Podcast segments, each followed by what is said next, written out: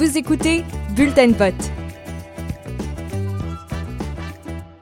Selon la mairesse sortante Valérie Plante, le nombre d'itinérants pardon, aurait doublé entre 2018 et 2020, passant de autour de 3150 à plus de 6000. Des chiffres qui sont remis en question par certains organismes, quoique la plupart s'accordent pour, pour dire que le nombre aurait augmenté, surtout au cours de la pandémie.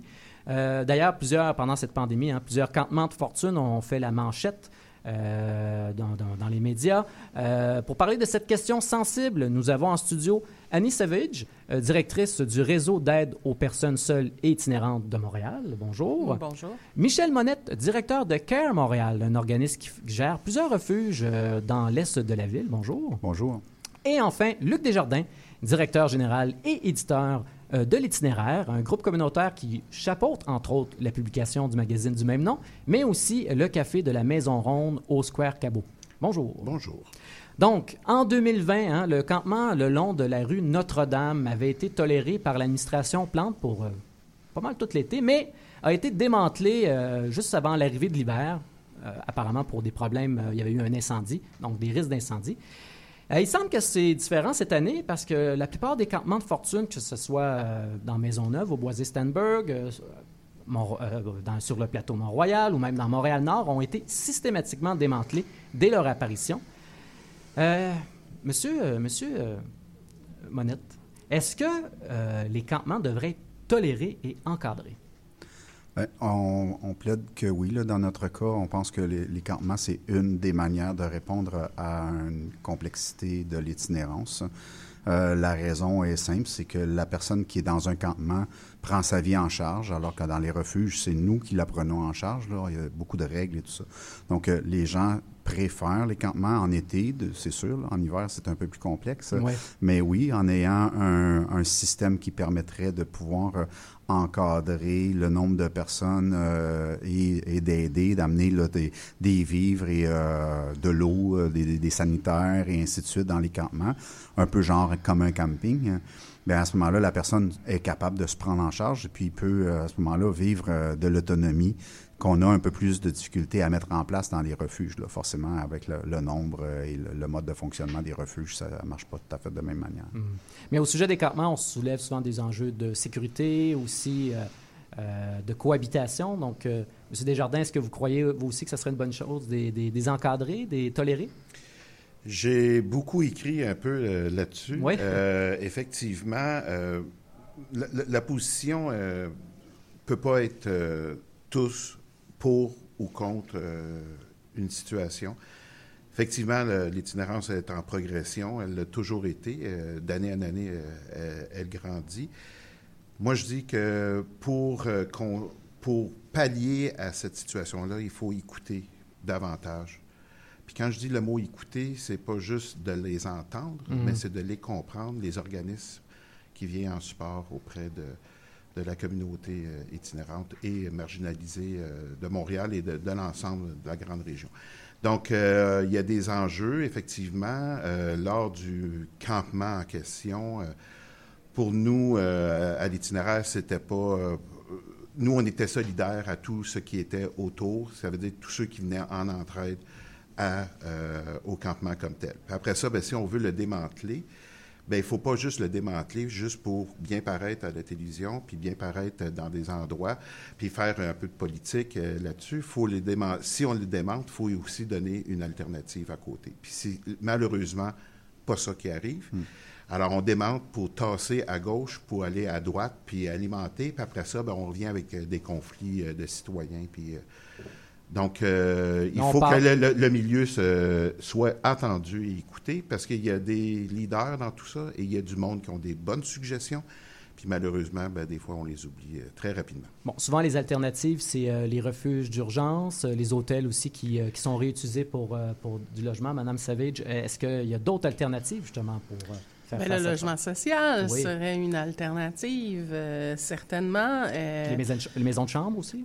ben, maison de chambre, euh, logement abordable, euh, il y en a de moins en moins. Tantôt, j'entendais d'autres invités parler de la crise de l'abordabilité. Donc, il faut, faut voir ce phénomène-là de campement qui existe bien avant la pandémie, puis qui se résume pas non plus au gros campement comme celui sur Notre-Dame. hein. Nous, quand on parle de, de personnes qui qui, n'ont pas d'autres alternatives que l'espace public pour, euh, pour dormir ou pour passer même euh, euh, leur journée. Là, on, on compte aussi les personnes qui euh, s'installent dans les entrées de commerce, par exemple, puis qui, qui se font déplacer constamment. Donc, euh, oui, une tolérance est nécessaire au phénomène de campement ou de personnes qui s'installent dans des abris de fortune, etc. Puis ça démontre qu'il y a effectivement de grands trous de service, puis que ça prend d'autres alternatives. Et le problème, c'est quand, quand on démantèle, on offre rarement des alternatives, des- de réelles alternatives. Les gens ne sont pas là pour rien. Euh, donc, Ben, euh, on- c'est peut-être une infime partie, mais il y a certaines personnes qui sont incapables de vivre entre quatre murs. Donc, ça peut répondre à ce, à ce besoin-là. Et aussi, est-ce que c'est un moyen, M. Monette, de, euh, de ré- en ayant des, des camps tolérés, puis on parle de camps comme celui de Boisé-Stanberg ou Notre-Dame, de, que des services communautaires ils, euh, sachent où rejoindre ces gens-là? Parce que sous un viaduc perdu à quelque part ou dans une entrée de magasin, c'est plus difficile de, les rejoindre. Donc, ça peut est-ce que ça peut être une solution quand même à ce niveau-là aussi? En réalité, ce qu'on cherche à faire, c'est tout le temps s'assurer d'affilier les, euh, les gens, les gens qui sont désaffiliés, qui sont dans des campements ou qui s'installent en dessous d'un pont ou qui sont pas en mesure de pouvoir euh, avoir accès aux services. Ce qu'on a besoin, c'est de s'assurer qu'on puisse euh, toujours rencontrer ces personnes-là. Je suis d'accord avec euh, M. Desjardins qu'il faut écouter aussi le, le travail euh, qui est fait. Il y a des travailleurs de rue qui sont là, qui travaillent de manière acharnée à aider ces gens-là, à les écouter, à prendre soin. Il faut euh, continuer à les supporter. Les campements, sont, c'est une possible solution. Ça fait partie du spectre total, global de la réponse à l'itinérance. Alors que on- souvent, on a en- un modèle, là, le modèle, le vieux modèle là, du refuge, le gros dortoir à 200 places et ainsi de suite, qui est totalement... Euh, t'enlève toute la dignité humaine à l'intérieur d'un refuge comme ça. Tu, mets les gens dans une grande pièce, euh, il faut tous qu'ils prennent le douche ensemble et tout ça. La, dignité, elle n'est pas là. Et c'est ça qu'on veut. On veut travailler à amener à la personne en situation d'itinérance une vie digne et, travailler à cette dignité-là. C'est sûr que les refuges, ça, répond à une partie des, des problématiques, mais le refuge ne répond pas à tout. Et le campement ben, amène un peu, un peu plus cela. On est capable de, ben, en amenant une certaine gestion possiblement, euh, de pouvoir euh, encadrer et donner de la liberté et de l'autonomie à la personne qui est dans le campement. De là, bon, l'idée des logements sociaux, euh, encore là, des, des maisons de chambre, comme est en train de se développer sur Sainte-Catherine, je crois, avec euh, l'organisme L'Anonyme. Donc, sou- souvent aussi des lieux qui sont, euh, comment je peux dire, inclusifs, euh, qui tolèrent euh, autant les gens qui sont, euh, qui sont sous, sous, l'effet de drogue ou d'alcool, qui ont des chiens, qui veulent am- amener aussi leur, leur compagne ou leur compagnon. Donc, mais il y a aussi, dans les propositions des candidats, des logements ou des maisons de chambre qui sont proposés spécifiquement aux Autochtones. Justement, au magazine Itinéraire, vous avez un, pôle autochtone qui est le Café de la Maison Ronde. Peut-être que certaines personnes à la maison ne comprennent pas pourquoi ils ont besoin de- de- de services spécifiques à leur communauté. Ah, ben ça, c'est. euh, justement, oui, on comprend pas, mais il faut comprendre. Euh, spécification, c'est simple, c'est que si on est inuit puis qu'on décide de venir à Montréal pour améliorer son sort, il y a euh, à la fois le visuel, euh, le trafic, le monde, et ensuite de ça, c'est où sommes-nous acceptés. Alors, à partir de là, c'est quand même très complexe. Euh, il se rajoute à ça une stigmatisation euh, automatique. Euh, on, les, on a une historique. Là, je ne veux pas embarquer dans toute la démarche, là, mais il y a un historique blanc. on a une relation de confiance qui est difficile. Très difficile, puis aussi on a une historique personnelle de tout le monde. euh, Les Indiens, ici, on mélange tout le monde en même temps. Un Indien, un Inuit, ben, c'est pas la même chose. même Alors c'est un autochtone, bon, Première Nation et ces choses-là. Donc, alors effectivement, toute cette complexité-là doit être abordée. Écoutez aussi également, il y a la question de la langue, ça paraît pas là, mais je veux dire, il y a une question de langue euh, également. Et ensuite de ça, ben, il vient, euh, oui, la confiance. Puis la confiance, elle est difficile. pour toutes les raisons qu'on peut imaginer, qu'est-ce que tout, qu'est-ce qu'on entend, que ce soit de côté religieux, la police ou quoi que ce soit. Donc, à partir de là, il faut travailler beaucoup sur réunir tous ces éléments-là ensemble. Puis euh, on, on, est en rattrapage. Euh, euh, automatiquement, on est en rattrapage. la ville ou quoi que ce soit, notre société au complet, on les a laissés de côté. Puis tantôt, j'écoutais votre interlocuteur avant. Donc, mon Dieu. alors, moi, je, ça, me vient me chercher beaucoup là, de commencer à dire qu'on va prendre les itinérants puis les mettre sur le bord de la route puis leur vendre des légumes puis bon, ces choses-là. Mm-hmm. Donc, ben, je veux dire, on a fait ça pendant quasiment 500 ans avec euh, une certaine forme de communauté. Puis, ben, aujourd'hui, ben, on essaie de se rattraper.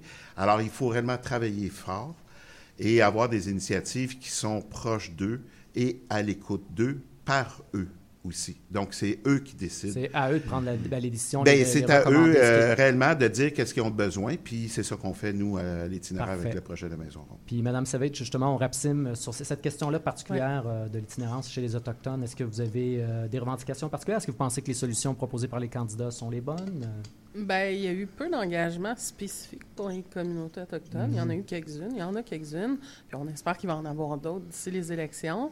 ça aurait été bien qu'il y ait des représentants d'organisations autochtones ou euh, pour, pour, parler des réalités autochtones. Mais nous, dans notre membership, il y a quand même des organismes qui offrent des services aux personnes euh, euh, autochtones. Puis, en effet, là, toute le, la nécessité de développer des, des, des, des, services qui sont culturellement adaptés et qui partent de leurs besoins réels, c'est effectivement quelque chose de à mettre de l'avant.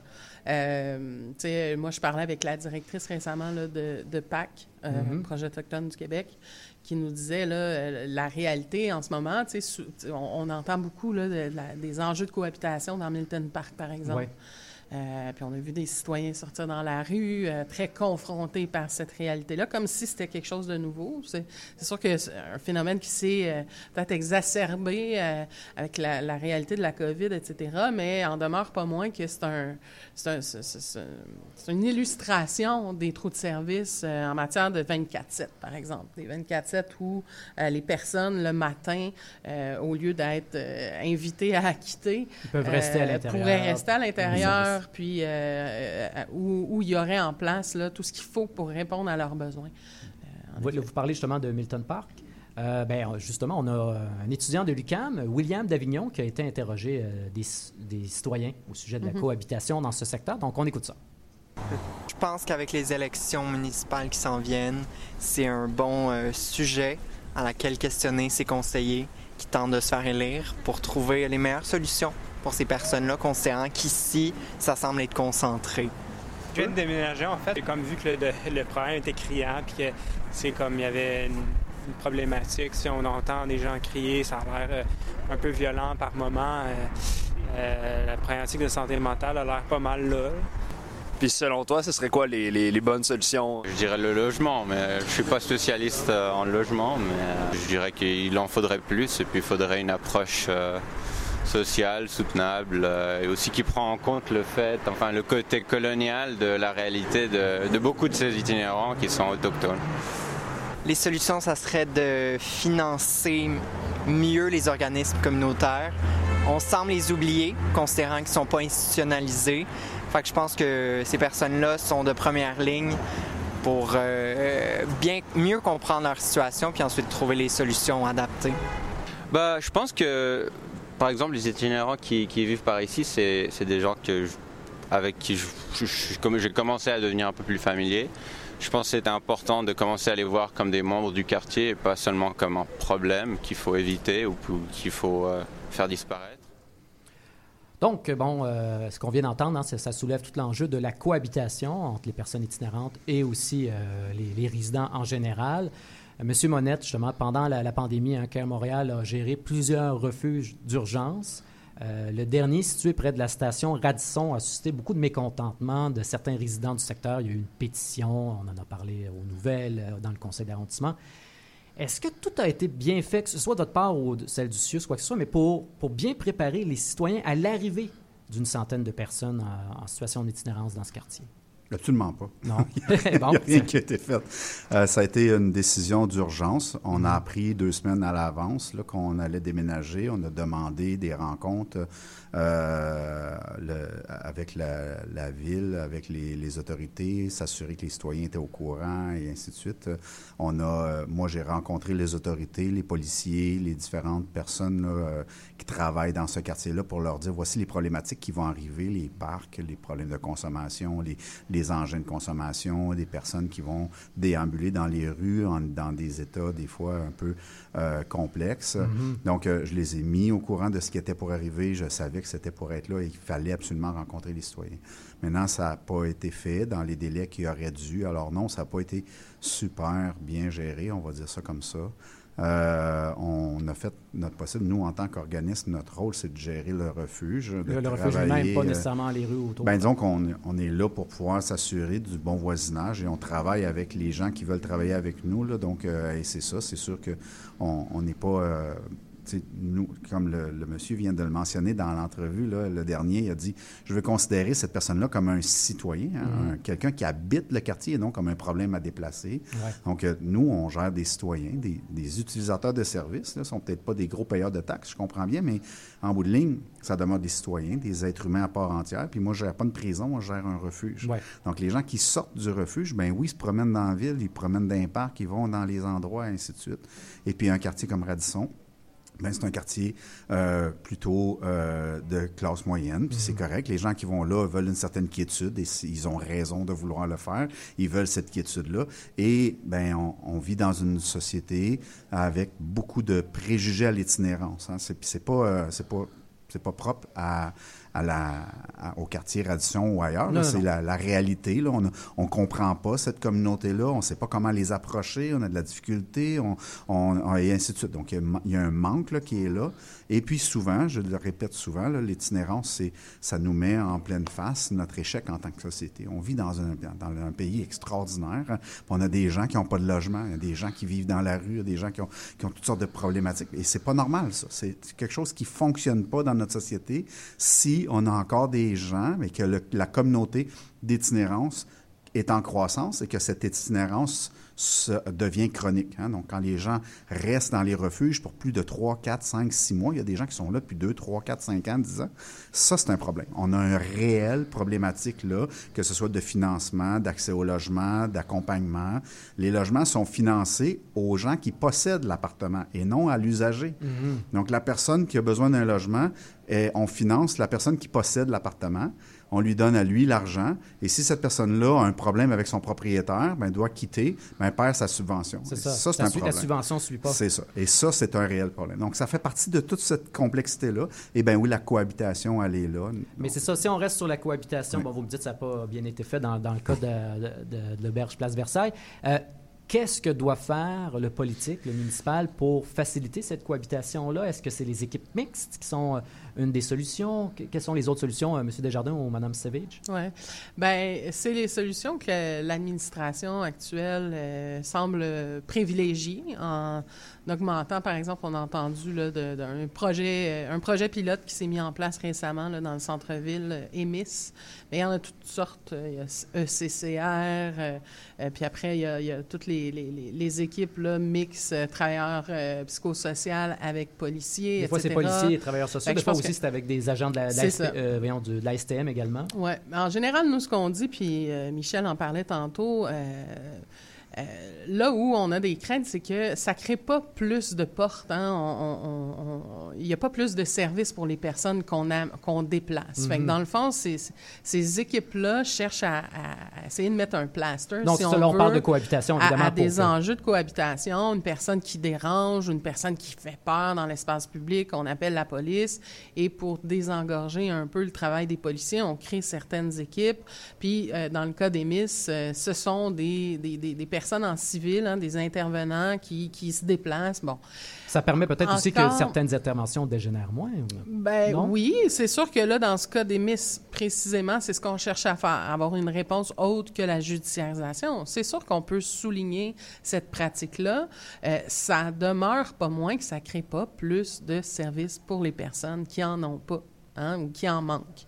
Donc, euh, euh, nous, ce qu'on dit, c'est qu'il faut investir, bien sûr, dans un meilleur financement euh, en communautaire, en santé, services sociaux, améliorer le réseau de la santé. Le système est comme malade. Le système n'est pas capable de répondre adéquatement à certaines, à des besoins de, de, tout le monde. puis c'est ça que ça démontre, en fait. Là, on parle justement de l'accès à la santé, on parlait de logements sociaux, etc. Euh, une autre solution, peut-être, c'est la question aussi euh, d'acquérir des, des, compétences, hein, de, de, de, chercher un revenu. C'est un peu ce que vous proposez au niveau euh, de l'itinéraire, autant au niveau des camelots que pour le Café de la Maison Ronde qui, s'adresse spécifiquement aux Autochtones. Donc, ça fait, ça fait, partie de la solution, ça? Ça fait partie de la solution. En réalité, que ce soit M. Monette, Mme Savage, c'est la même chose. je suis, je suis d'accord avec les, les deux côtés. Mais quand on écoute comme il faut, on a, euh, oui, on a les plasters là. Après ça, on est fier de voir du logement social. Mais après, après. Alors, tantôt, euh, on l'a mentionné en début euh, d'entrevue qu'il y a des gens qui n'aiment pas ça être entre quatre murs. Ben c'est ça. C'est l'accompagnement. C'est là après. Donc, euh, aussitôt qu'on retire l'itinérance de la rue, puis on ne la voit plus, ben c'est comme si le problème était réglé. Le problème d'invisibilisation. Donc, nous, dans notre cas, nous, chez nous, ben c'est sûr que c'est pas 100 du monde qui proviennent de l'itinérance, mais qui proviennent de la, de la précarité sociale. Mm-hmm. Il y en a qui proviennent des refuges, qui arrivent chez nous, ils arrivent tout poqués, euh, que ce soit à la Maison Ronde, que ce soit euh, à l'itinéraire comme tel.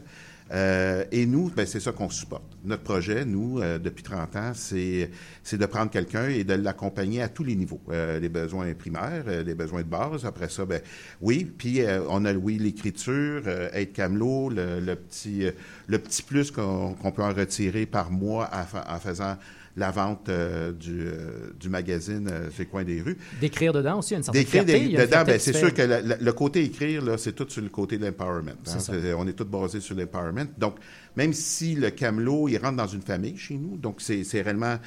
Il est encadré, on fait du logement social, on fait du sport alimentaire, mais on continue aussi. Puis on continue après. Même si le camelot a décidé, parce qu'il y a eu bon, des bons outils, son coffre à outils a été reconstruit, qu'il quitte le, ça pour aller euh, camionneur, pour aller faire n'importe quel autre emploi, il n'y a, pas de sous-métier, mais qu'après, il, il, peut toujours revenir euh, à l'itinéraire. Donc, on est à la fois... Alors, c'est, ce côté-là, le après, très rarement financé, mm. très rarement euh, et, ça, c'est un problème de financement qui vient autant du municipal que des autres paliers ou seulement? vient des trois paliers. Des trois paliers. OK. Euh, officiellement, vient des trois paliers. Parfait. Et là, bon, comme il nous reste peu de temps, là, une grande question, mais parce qu'on parle. On était parti. Hein. non, mais une grande question aussi, c'est est-ce qu'on peut est-ce qu'il y a de la prévention à faire aussi par rapport à l'itinérance? Est-ce qu'on peut prévenir l'itinérance? Bien, c'est clair que oui.